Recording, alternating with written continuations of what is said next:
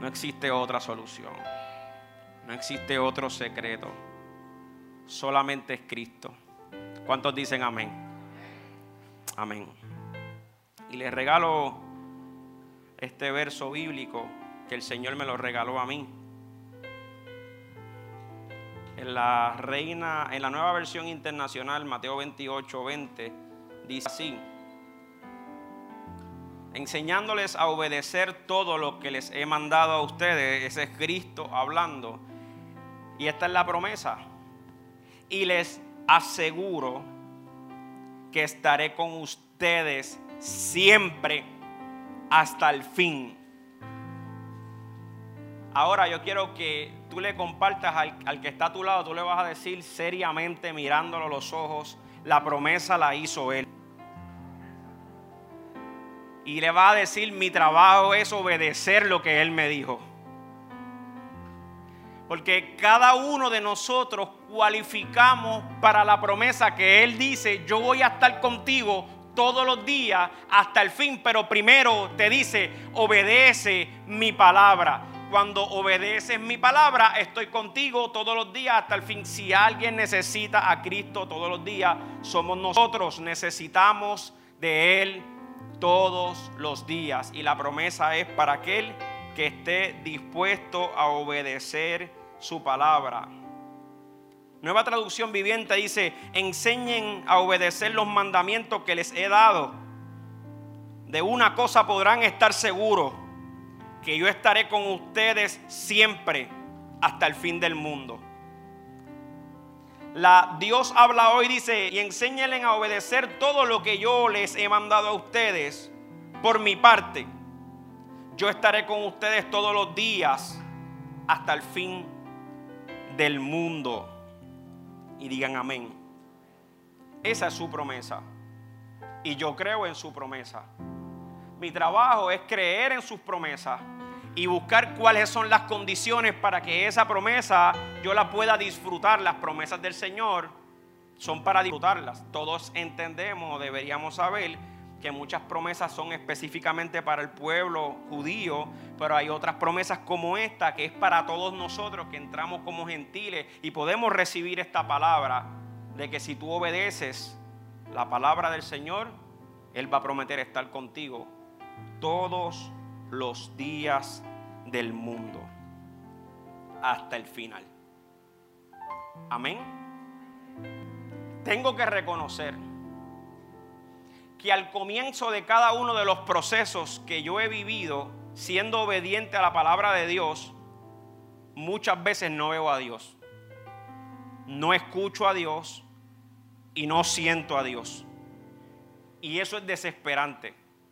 Pero el hecho de que yo no esté viendo a Dios o no esté sintiendo a Dios o no esté oyendo a Dios, no significa que Él no me esté viendo a mí ni me esté escuchando a mí, ni esté sintiendo que yo estoy en una agonía o en una angustia. Porque su promesa fue la siguiente, voy a estar contigo todos los días hasta el fin. Y si tú lo quieres, dice amén. Amén.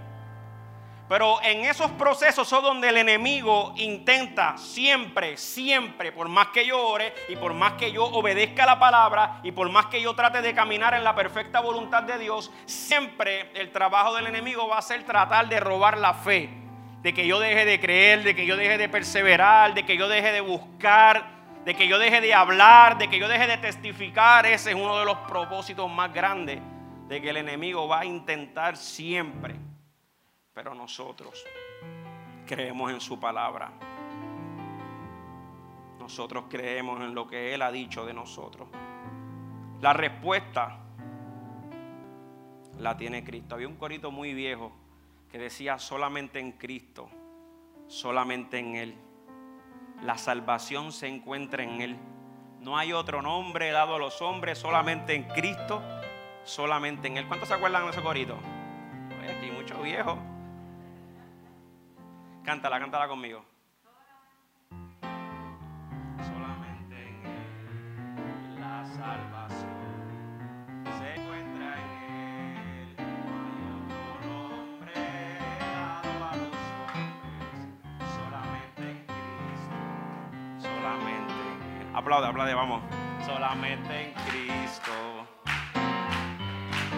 Aleluya. Se encuentra en Él.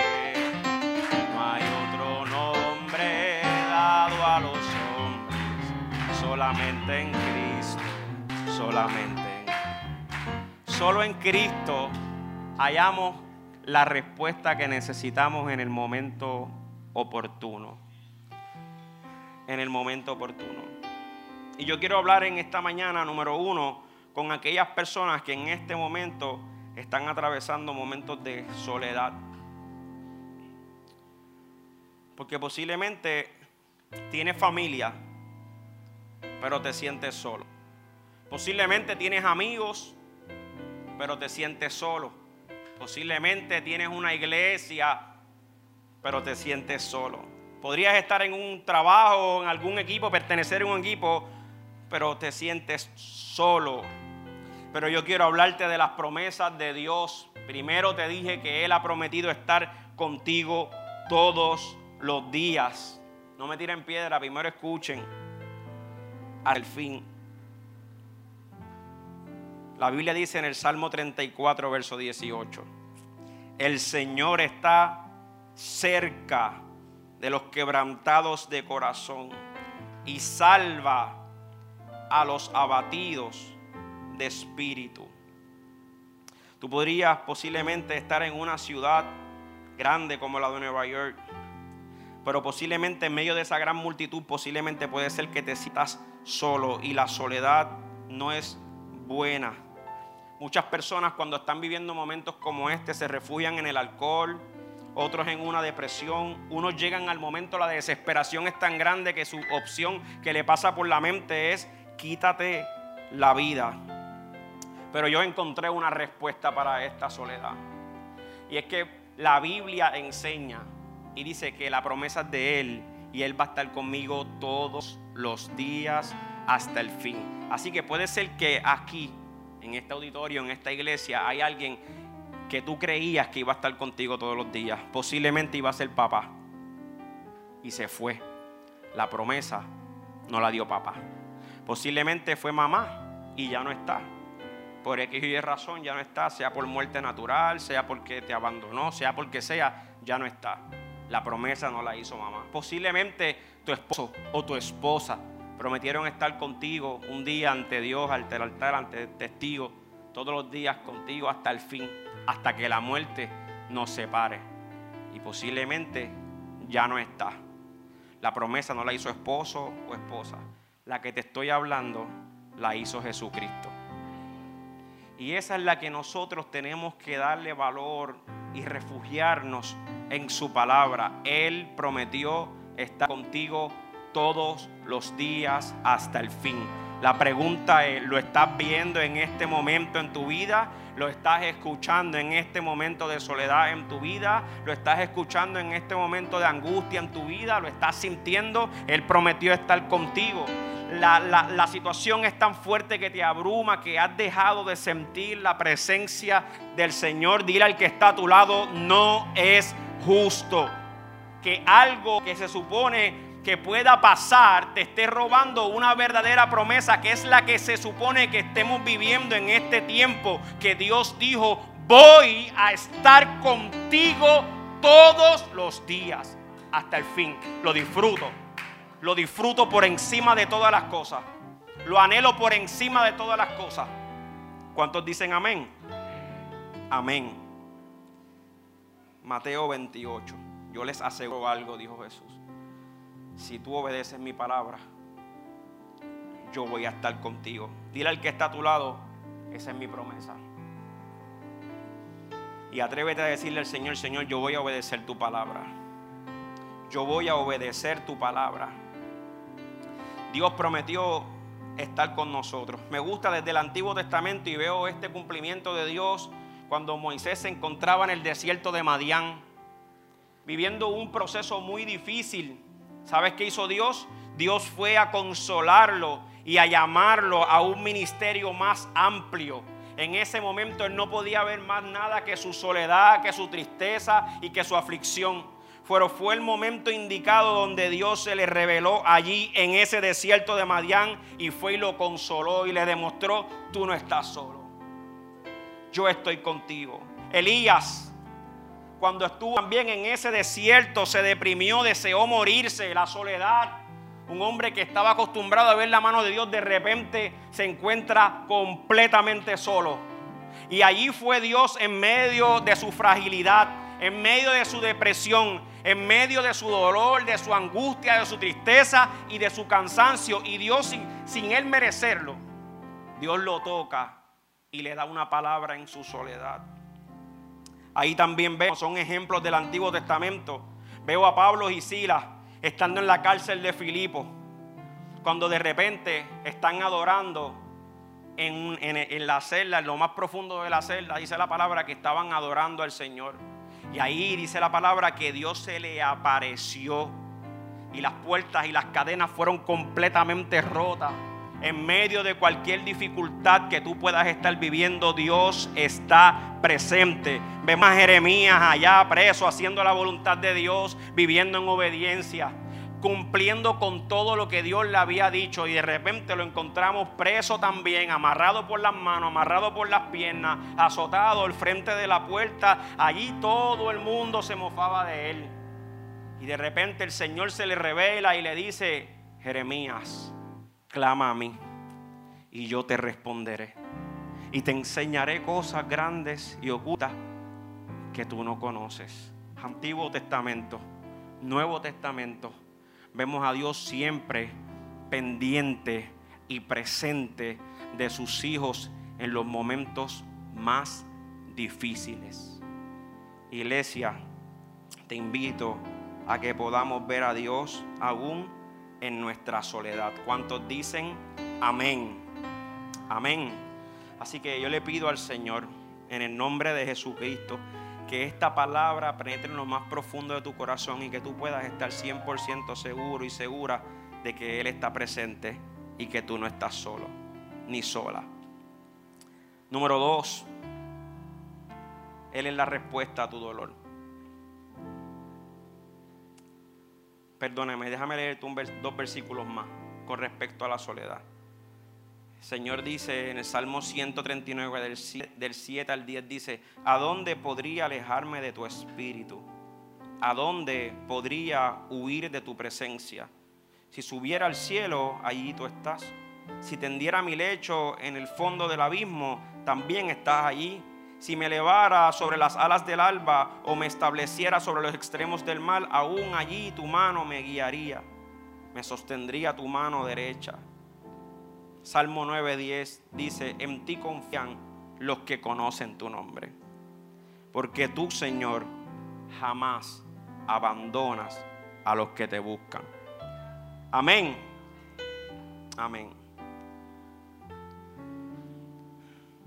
Él es la respuesta a tu dolor. Hay un comediante escocés y él se enteró de que su hijo había muerto. Este es un hombre que siempre estaba alegre, un hombre que estaba lleno siempre de una sonrisa, de amor, de abrazos y un día, creyente, se entera de la muerte de su hijo. Esto debe ser devastador. Esto debe ser algo horrible, a tal extremo que podría pasar varias cosas. Sumergirte en una persona amargada, intentar ahogar tu dolor y refugiarte en otras cosas, como la droga, como el alcohol, en la maldad, viviendo una vida de pecado para desquitarte o volverte a Dios. La opción de Él fue volverse a Dios. Esto lo hizo un hombre más fuerte y conocer a un Dios de cercanía. Yo quiero que ustedes entiendan algo. Cada uno de los procesos que nosotros vivimos en Cristo Jesús obran para bien. El día cuando yo decidí unirme a mi esposa, ¿verdad? Yo era un niño, 19 años, un jovencito. Y tenía unas cuantas situaciones negativas por ahí. Y tuve que partir hacia Estados Unidos. en Estados Unidos, mi esposa cayó embarazada. No lo sabía. Un día estamos en casa de mi cuñado, de mi hermana, donde estábamos viviendo. Y mi esposa se tardó mucho tiempo en el baño, mucho tiempo. Y cuando yo voy a tocar la puerta del baño, ella no, no contestaba, no respondía. Para hacerle el cuento breve, tumbamos la puerta, que esas casitas allá son unas puertitas, ya ustedes saben cómo son. Pues tumbamos la puerta y gracias al Señor encontramos a, nuestra, a mi esposa, a nuestra, a mi esposa con vida. Estaba pasando un proceso de aborto natural. Me acuerdo de esa imagen y jamás se me olvidará. Ese piso lleno de sangre y de pedazos de coágulo. Nadie sabía que ella estaba embarazada. Y ese fue el día donde automáticamente cargamos a Yachira, arrancamos para el hospital y ahí el doctor dice, cinco minutos más, esto era cuestión de minutos, y ella moría. Así que yo me voy para afuera y me siento en la acera y comienzo a pensar pensamientos que me daban pena. Y decía, wow, caramba. Ella podría estar con su papá, ella podría estar con su mamá y decidió estar conmigo aquí. Y yo comencé a darme como que sentimiento y pena. Y yo lo que no sabía era que en medio de esta confusión y esta mezcla de emociones, Dios estaba trabajando y me estaba enseñando a valorar, a amar y a respetar más a mi esposa, cosa que no sabía hacer.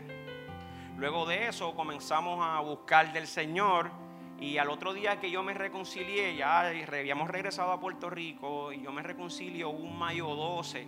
Nunca se me va a olvidar esa fecha. Un mayo 12 yo me reconcilio con el Señor. Yo creo que fue del año 2000, ¿verdad? 2000, más o menos 2000, 2001. 2001. Y yo me reconcilio ese día con el Señor y al otro día, ya decir, ya estaba embarazada y teníamos conocimiento de eso. Al otro día comenzamos otro proceso más de aborto natural y yo no lo sabía. Y yo comencé a reclamarle al Señor. Y molesto con Dios y le decía 20 cosas, no se las voy a decir a ustedes.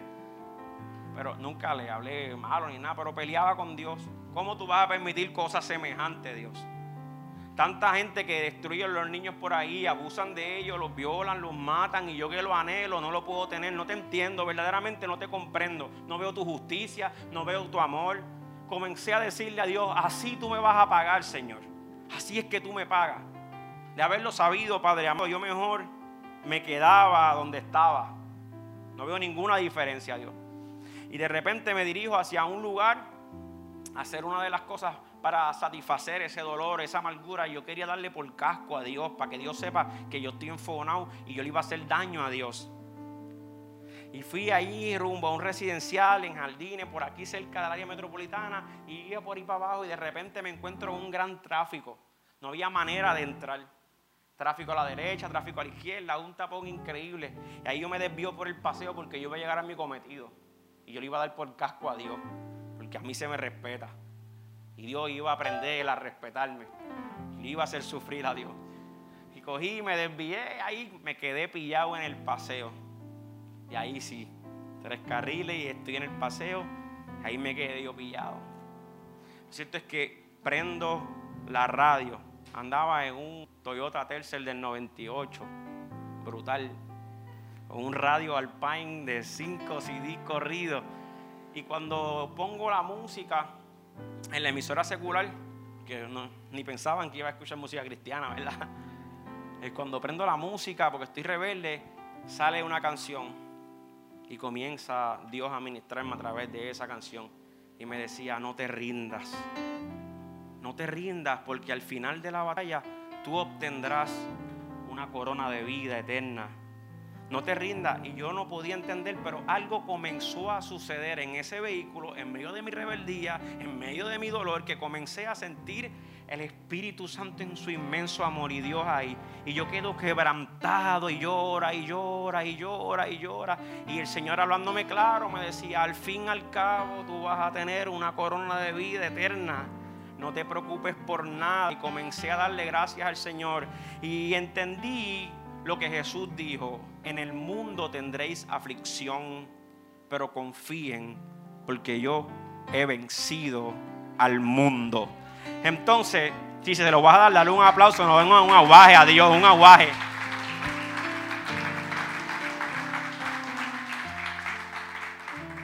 Entendí desde el principio, Dios tratando conmigo, que en este mundo vamos a tener diferentes situaciones que no porque yo le esté sirviendo a Dios todo me va a salir color de rosa. Desde el principio que comencé a perseverar, Dios me mostró que en este mundo pasan situaciones así. Me tocó vivir aquí. No soy un ángel, no soy un serafín, no soy un querubín. Soy un hombre de carne y hueso. Somos nosotros.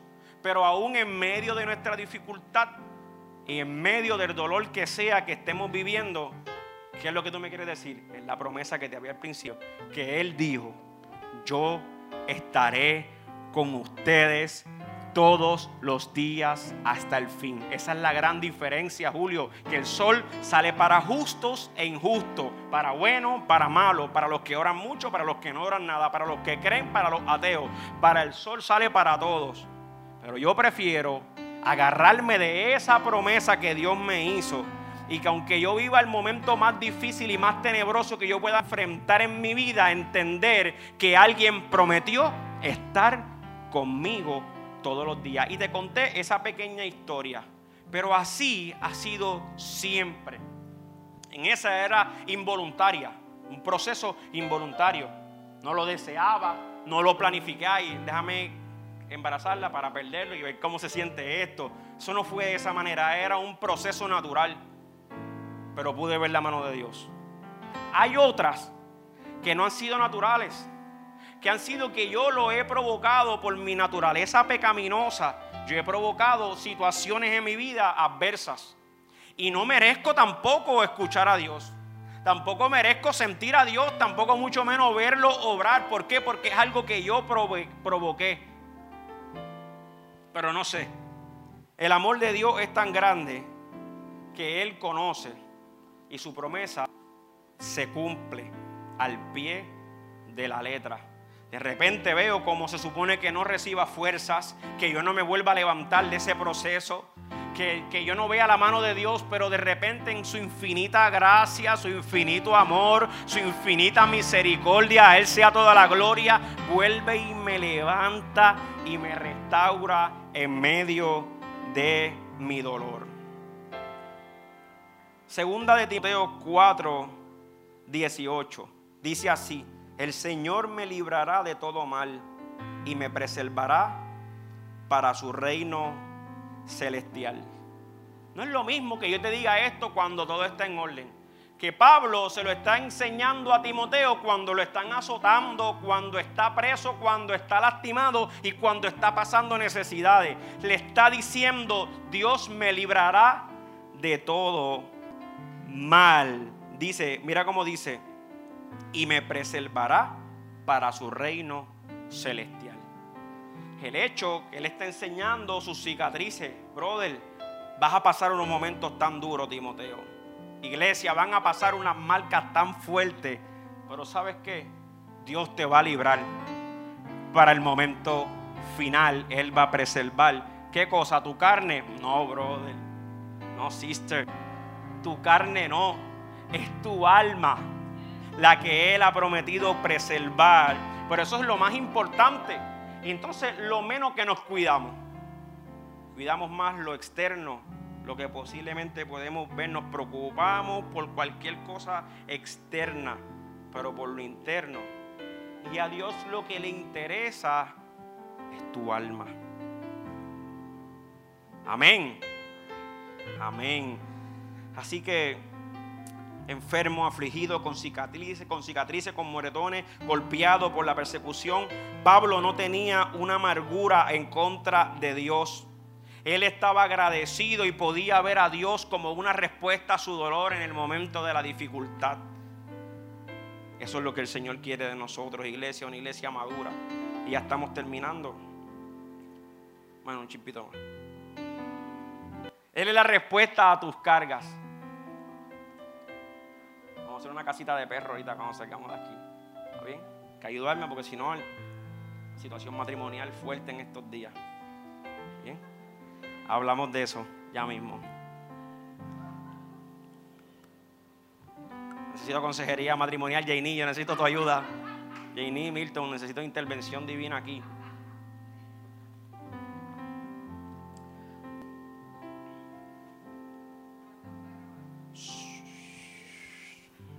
Entra en el gozo de tu Señor. No te afanes. No bañes el mensaje, vamos aquí. Lo importante es que yo voy a trabajar en eso hoy, ¿está bien? Mis días libres, ella siempre me pone a hacer algo. Pero todo por el amor y por el bien de la iglesia. La respuesta, el Señor Jesucristo es la respuesta a tu carga.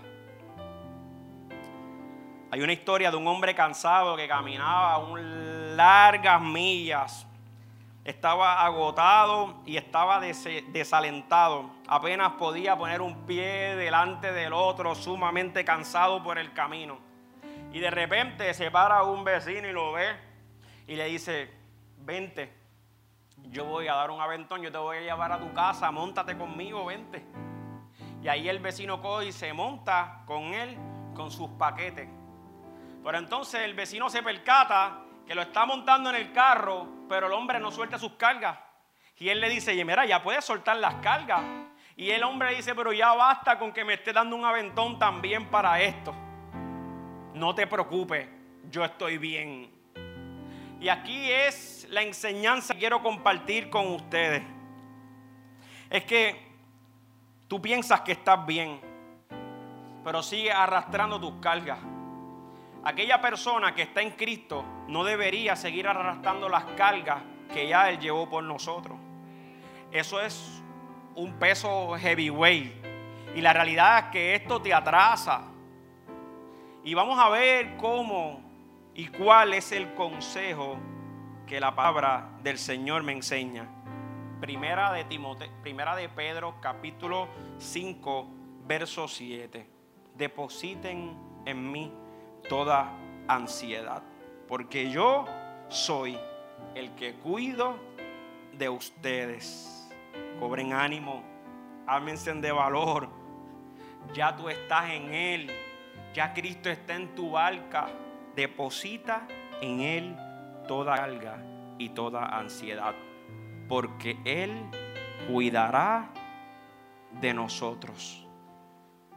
No puedo con esta carga, estás en el carro no puedo con esto más nada. Deposita en Él todas tus cargas, porque Él cuidará de nosotros. Hablé, escuché esta historia, perdón, y quería compartirla con ustedes. Había un hombre que había perdido a su esposa y sus tres hijos en un incendio. Mira esto. Y nadie podría tener más razones para estar dolido. Imagínate tú. Yo no quisiera vivir algo así jamás. Dice la historia de esta manera. Tomó mi mano con fuerza y dijo una sonrisa, dígale al mundo que la gracia de Dios es suficiente para una persona que sufre. Dígale al mundo que la gracia de Dios es suficiente para una persona que sufre.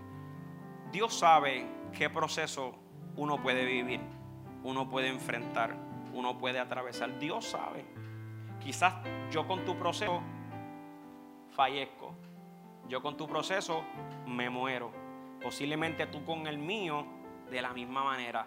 Pero como nuestro Dios sabe Dice su palabra que no nos da una carga que no podamos sobrellevar, que no podamos pasar.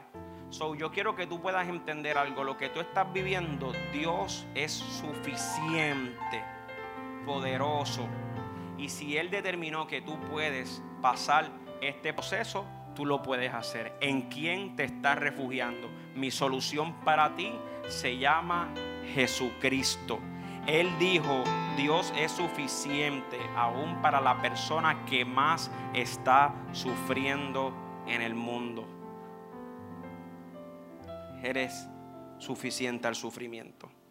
Primera de Pedro 5, 10 dice, después de que ustedes hayan sufrido un poco de tiempo, Dios mismo, el Dios de toda gracia que los llamó a su gloria eterna en Cristo Jesús, los restaurará y los hará fuerte, firme y estable. Alguien que diga amén. Fuerte, firme y estable.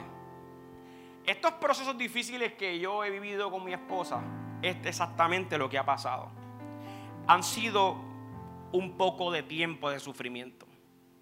Pero estas cosas son las que nos han hecho a nosotros que Dios nos restaurara, que Dios nos hiciera fuertes, que Dios nos hiciera firmes y que Dios nos hiciera estables.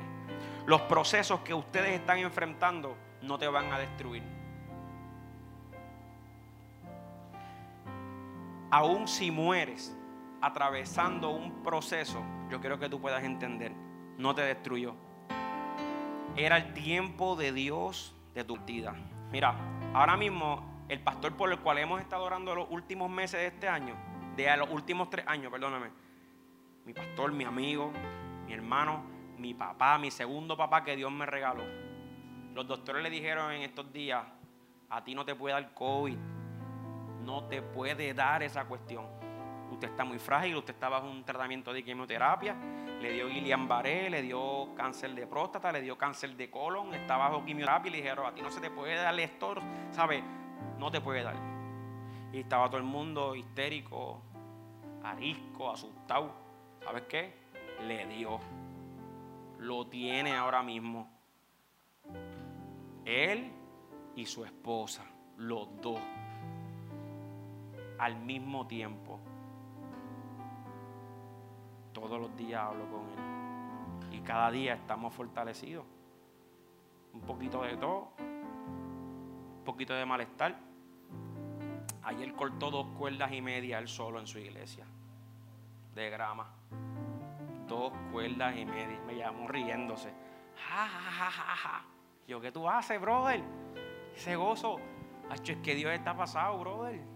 Se supone que yo no tenga fuerza, se supone que esté tirado, se supone que no tengo este, el sistema inmune, él no tiene nada de ese tipo de cosas. Pero a él no lo sostiene ese tipo de cosas. ¿Qué lo sostiene a él?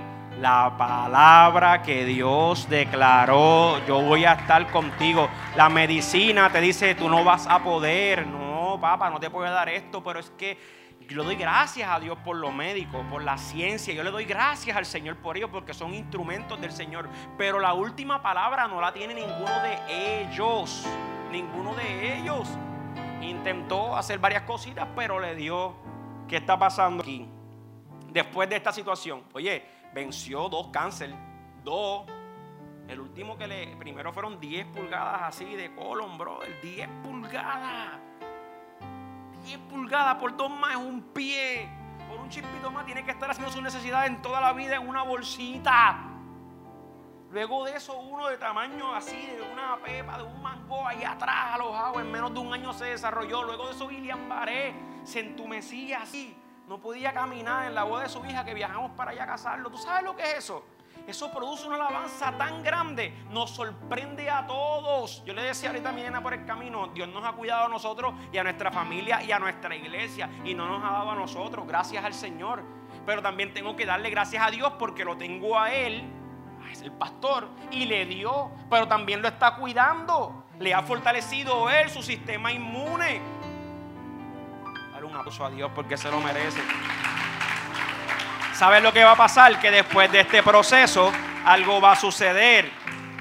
Algo va a suceder y es que Dios lo va a restaurar, Dios lo va a hacer más fuerte, más firme y más estable. ¿Para qué? ¿Para la gloria del hombre? No, para la gloria de Dios. Eso su fe crece. Yo lo veo yo me admiro, yo me asombro y yo quiero de esa fe. Por eso la Biblia dice, miren la fe de ellos, imiten su conducta. Mira a ver cuál es el resultado de su fe e imita su conducta. Cuando yo veo una persona así, yo tengo que aprender de una persona así. Él decía, Anhelo, si esto me mata, pues era mi tiempo. Yo iba a morir entonces de COVID, no fue de cáncer, no fue de Guillain-Barré, no fue de nada, fue de COVID, pero era el tiempo de Dios, era eso, y ya, y se quitó esa carga de encima. Y enseña a sus hijos, ay papi se murió de COVID, me voy de la iglesia, me renuncio al evangelio. Enseña a tu gente a tener una fe fuerte, inconmovible, porque Cristo pagó el precio por, por todo esto. Amén. Amén. Un poquito de tiempo. Segunda de Corintios 1 del 3 al 4 dice, alabado sea el Dios Padre nuestro, Señor Jesucristo, Padre misericordioso de toda consolación que nos consuela en todas nuestras tribulaciones para que con el mismo consuelo en que Dios hemos recibido, que de Dios hemos recibido, también nosotros podamos consolar a todos los que sufren. Pasan varias cosas.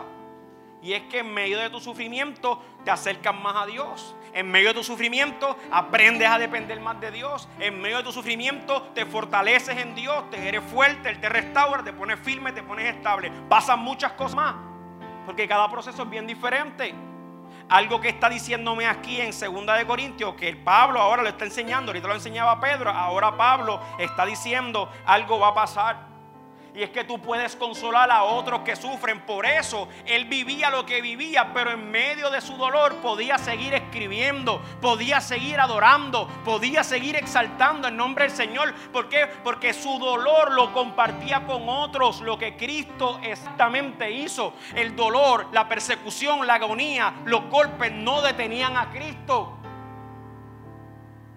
Fe inconmovible él decía, podemos consolar a otros que sufren en medio de situaciones difíciles. ¿Cuántos dicen amén? Romanos 5, del 3 al 4 dice, y no solo esto, sino que en nuestro sufrimiento, porque sabemos que el sufrimiento produce perseverancia y la perseverancia entereza el carácter y entereza el carácter la esperanza. Sigue Dios trabajando en medio de la dificultad no lo vas a entender al principio y tampoco le vas a dar muchas gracias al Señor en este momento, posiblemente si estás viviendo un momento difícil en tu vida, pero eventualmente algo va a pasar. Y el Salmo 34, verso 19 dice, son muchas las aflicciones del justo, pero el Señor lo librará de cada una de ellas. Y si tú lo crees, dices amén. Amén. Amén. Y amén. La situación que posiblemente está difícil estás viviendo y produce mucho dolor. Esto posiblemente, no te has dado cuenta, pero posiblemente puede ser tu gimnasio espiritual, donde tu alma se está ejercitando. Posiblemente esto es lo que Dios utiliza en su soberanía para que tú te acerques a Él, para que comiences a hablarle, para que comiences a adorarle, para que comiences a escucharlo, a sentirlo o a conocerlo, a ver a Dios en medio de tu dolor, o de tu situación. Y dije posiblemente, porque cada caso es completamente individual. Lo cierto es que Dios ha prometido, si eres obediente a mi palabra, yo voy a estar contigo todos los días en el sufrimiento, en el dolor, en el proceso que sea que estemos pasando. Cristo es la respuesta a toda una de las cosas que estemos enfrentando. La respuesta a nuestro pecado se llama Jesucristo. La Biblia dice pues todos han pecado y están privados de la gloria de Dios. Romanos 3, 23. Y pónganse de pie. Gracias, papá.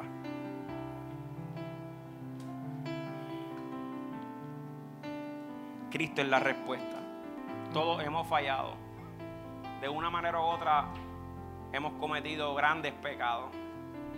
Y la única solución para todas estas cosas sigue siendo Jesucristo. Dice así en Efesios 1, verso 7. En Él tenemos la redención mediante su sangre, el perdón de nuestros pecados, conforme a la riqueza de su gracia.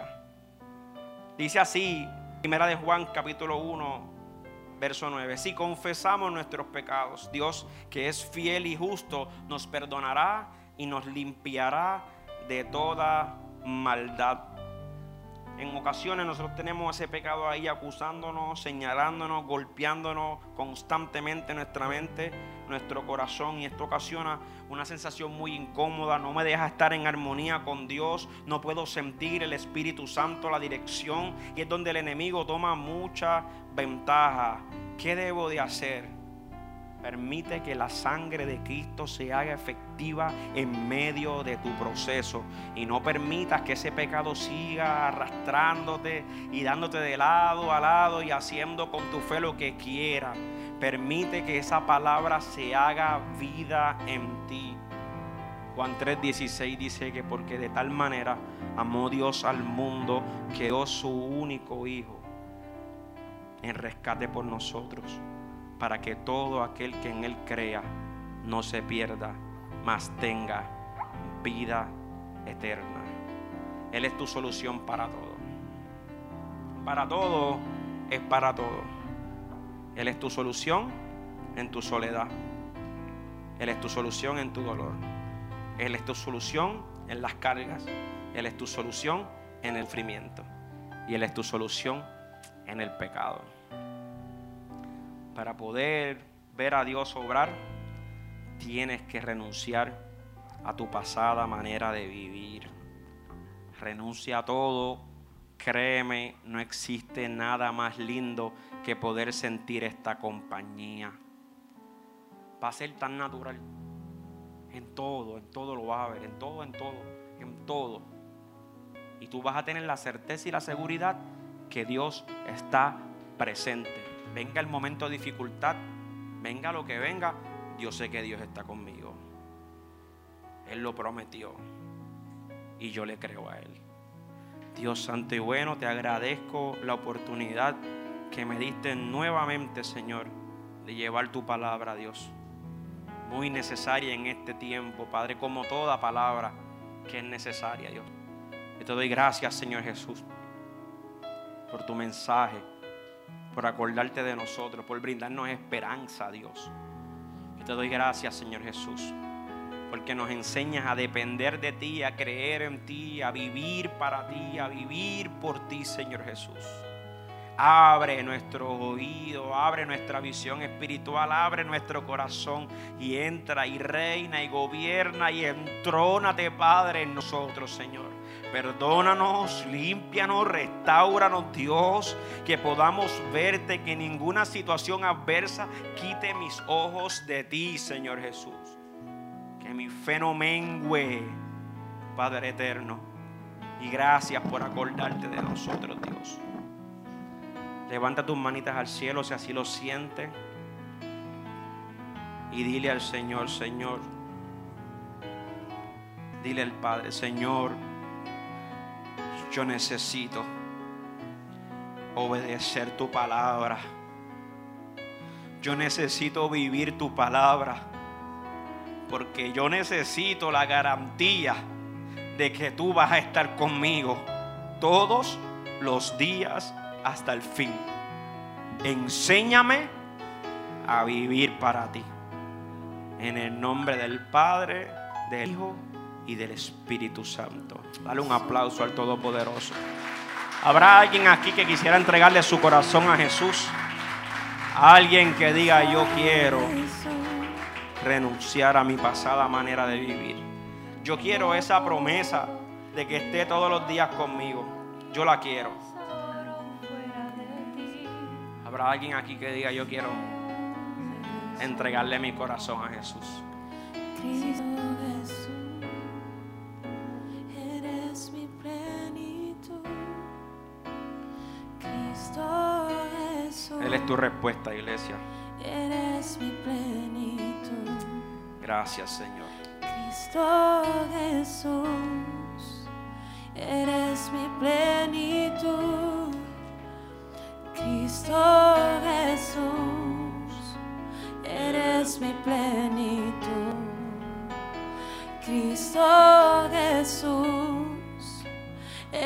Eres mi plenitud. Cristo Jesús, eres, eres mi plenitud. Cristo Jesús, eres mi plenitud. Cristo Jesús, eres mi plenitud. Si te tengo, si te tengo a ti, lo tengo todo. Mi amado, mi tesoro, fuera de ti, nada deseo. Señor. Si te tengo a ti, lo tengo todo, mi amado, mi tesoro fuera de ti, nada deseo, Señor. Tengo a ti, lo tengo todo, mi amado, mi tesoro fuera de ti, nada deseo, Señor. Si te tengo a ti, lo tengo todo, mi amado, mi tesoro fuera de ti, nada deseo, tengo a ti, lo tengo todo, mi amado, mi tesoro fuera de ti, nada deseo, Señor. Si te tengo a ti, lo tengo todo, mi amado, mi tesoro fuera de ti, nada deseo, Señor. Cristo Jesús, eres mi plenitud. Cristo Jesús, eres mi plenitud. Cristo Jesús, eres mi plenitud. Cristo Jesús, eres mi plenitud. Gracias, Señor Gracias, Jesús. Señor. Aleluya, aleluya, aleluya. Le damos gracias al Señor. Si necesitas la oración, puedes levantar tu manita y ahí vamos a orar por ti. La iglesia no puede dejar de ser sensible ante las adversidades. No puede dejar de ser sensible. No quita el trabajo de la iglesia y la encomienda dada por Cristo. Amén. Somos responsables con esto. Estamos siguiendo las medidas. Pero cuando hay alguna necesidad, la iglesia tiene que seguir trabajando. Se supone en los tiempos bíblicos, nadie, bueno, en los tiempos bíblicos y en los tiempos actuales, todavía la enfermedad existe, lo que es la lepra. Y se supone que una persona con lepra nadie la pueda tocar, nadie. Pero Cristo siempre fue sensible a la necesidad del hombre. Se supone que es cierto que nadie toque. Imagínate tú en este tiempo con, el COVID que, que wow, no puedes tocarlo. Pero ¿y si Dios te dice, tienes que tocarlo? Y si Dios te dice, tienes que abrazarlo. ¿Hasta dónde somos capaces nosotros de llegar con esta situación? Yo les voy a decir a ustedes lo que Cristo haría, sin temor a equivocarme. Cristo le daría el abrazo más fuerte del mundo, pero muy fuerte, y le dará una palabra aliento por encima de todas las circunstancias. Él sabía a qué había sido llamado. Y nosotros seguimos siendo luz en las tinieblas. Nosotros seguimos siendo la sal de esta tierra. Y nosotros seguimos siendo lo que Dios dijo que seríamos. Sus hijos, sus seguidores, sus discípulos. Y nada ni nadie va a detener la palabra del Señor. Dios, gracias, gracias, gracias. Mira cada vida, Dios. Mira cada persona lo que está enfrentando, Padre eterno. Yo te pido, Señor, que tú des consuelo a aquel que no pueda dormir. Dale descanso en ti. Descanso en tu palabra. Aquellos que le perturba, que están llenos de miedo, de pánico, Señor. Ayúdanos, Padre amado, a seguir confiados, a descansar en tus promesas. Aquellos que están viviendo momentos de depresión, de ansiedad, de soledad, de tristeza, de aflicción. Yo te pido, Señor Jesús, que puedan sentirte cerca porque tú estás con ellos todos los días, Señor. Que en medio de la dificultad puedan obedecer y cumplir con tu palabra, Señor. Para que así puedan disfrutar y ver todas las promesas, Señor, que aún no han podido ver, Señor. Gracias por este tiempo. Gracias por la iglesia. Gracias, Padre amado, porque tú nos sostienes. Hoy, preamado, hoy es un día crucial para Puerto Rico, Señor. Y tu palabra dice que tú pones reyes y que tú quitas reyes. Y hacemos un paréntesis, Dios, porque tú sabes todas las cosas. Estamos en un mundo corrompido, completamente corrompido. Las leyes corrompidas, gobiernos corrompidos, estatutos corrompidos, todos, Señor, juran, juramentan delante de la palabra, delante de testigos, cumplir. Pero te utilizan como un amuleto, Señor, pero no te siguen, no te obedecen. Y yo sé que tú no estás presente en eso. Porque no es prometer, es cumplir lo que dice tu palabra. Qué bueno, Dios, que tú tienes cuidado de tus hijos. Yo intercedo, vamos a orar, iglesia, por Puerto Rico. Yo intercedo en este momento por nuestra isla Puerto Rico, Señor. Una isla que por años, muchos años, ha sido una gran bendición para el mundo entero regando el Evangelio, Señor. Ha llegado un tiempo crucial que nosotros no podemos alterarlo, no podemos cambiarlo tú tienes el control de todas las cosas. Aún así, tú nos mandas a orar y a interceder. Yo te pido, Señor, porque el que vaya a ganar tenga un encuentro contigo, Padre. Todo plan del enemigo en contra de Puerto Rico, Señor. Yo te pido, Señor Jesús, que, que seas tú deteniendo o revelando esa agenda, Señor, que vaya contraria a tu palabra, Dios. Te pedimos y nos unimos en oración. Hoy es primarias aquí en Puerto Rico, Señor. Yo te pido que la iglesia sea sabia a la hora de votar. Que no sea tan partidista, tan tradicional, Señor. Que sigan haciendo las cosas por hacerlas sin sentido, Señor. Abre nuestros ojos, nuestro entendimiento y que podamos hacer, Señor Jesús, tu perfecta voluntad. Te pido, Señor, por nuestra isla y ten misericordia de nosotros, Padre. En el nombre del Padre, del Hijo y del Espíritu Santo. Amén y amén. Yo creo que eso es hasta las 4, ¿verdad? Oye, ¿hasta qué hora es eso?